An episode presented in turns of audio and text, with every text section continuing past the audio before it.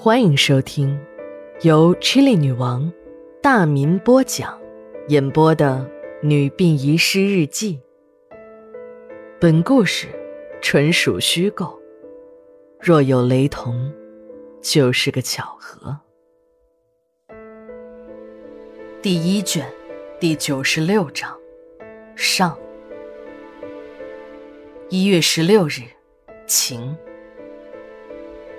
就在人们议论纷纷之时，接到消息的酒吧老板赶到了。听了大家的议论，老板说：“我呀，跟三炮和方子这俩人啊挺熟的。当年我也是跟三炮一块跑场子的歌手，后来挣了点小钱就盘下了这个店面。当年三炮跟方子走到一块的时候，行里有个懂风水的哥们给他们俩算过。”说他们俩呀是鸳鸯蝴蝶命，哎，你看还真说着了，一个死了，另一个也跟着去了。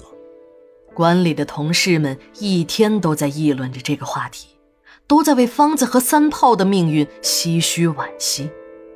老王边脱工作服边唠叨着：“哎，这两口子命苦啊，到那边也不是什么坏事，咱也不至于。”吃口奶还能毒死孩子，嘿，这他妈都是什么世道啊！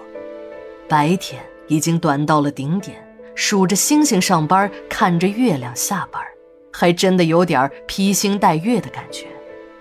用老王的话说，这叫两眼一睁，忙到熄灯。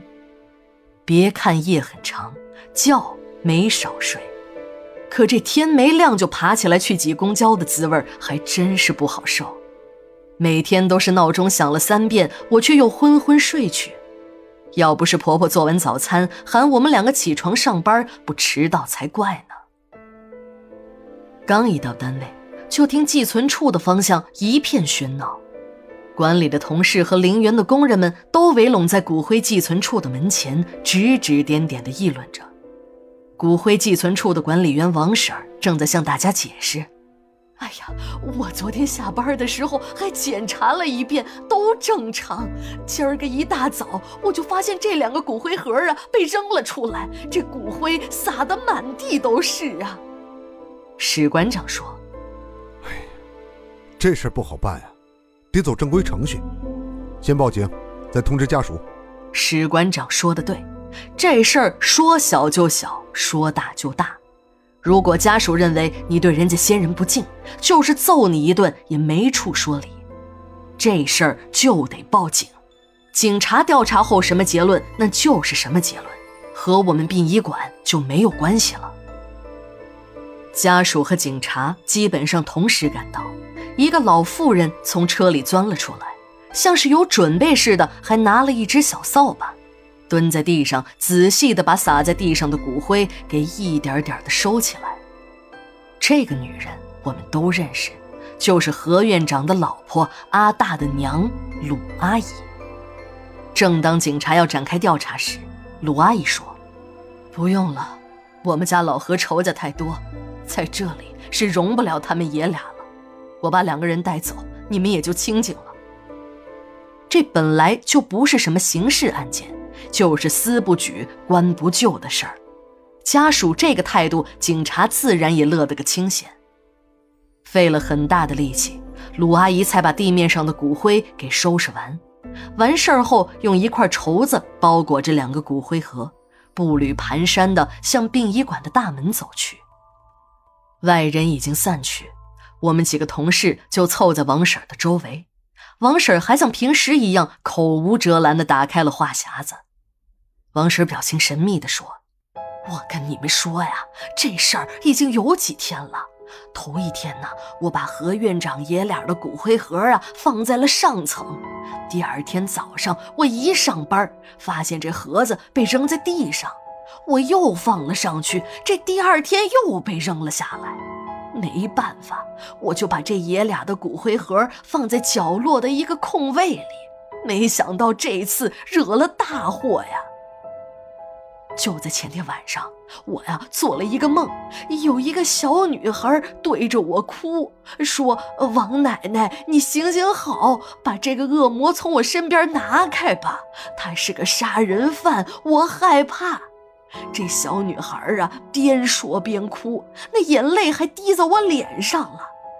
我从梦中醒过来，我这一抹脸，那还有没干的水迹呢。王婶还以为是自己的眼窝子浅，连做梦都会哭，就没有太在意。第二天上班，一直在停尸间这边帮忙，就忘记了那档子事儿。今天一上班就发现何院长爷俩的骨灰盒被扔了出来，骨灰撒得满地都是。王婶边说边指着一个骨灰盒：“哎呀，就是这个。”我仔细地看着那个盒子，连个照片都没有，姓名的一栏上字迹模糊，由于年代久远，已经看不清了。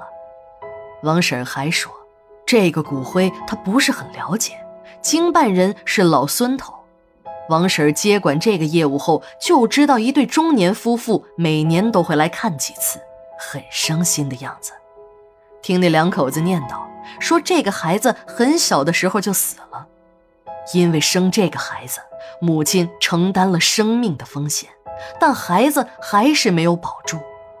十多年过去了，女人由于这次分娩而丧失了生育能力，至今两口子还没有孩子呢。让我们反感的是，无论我们管理的员工做什么，总有一些串儿们尾随着。尤其过分的就是娟子和任婆子。这一老一少，一胖一瘦，每当我们围在一起说话的时候，他俩总是伸着个脖子听，生怕漏下了一句。我们都是心里表示不满，毕竟天天见面，也不好直接抢白他们。可王婶儿心直口快，指着这俩人说：“我说娟子，你年纪轻轻的就和任婆子学，能学出什么好人呢？”人家任婆子已经下定了决心，这辈子都不要一儿半女。死之前呢，自己走到停尸间，先把火化费交了，直接往这停尸床上一躺。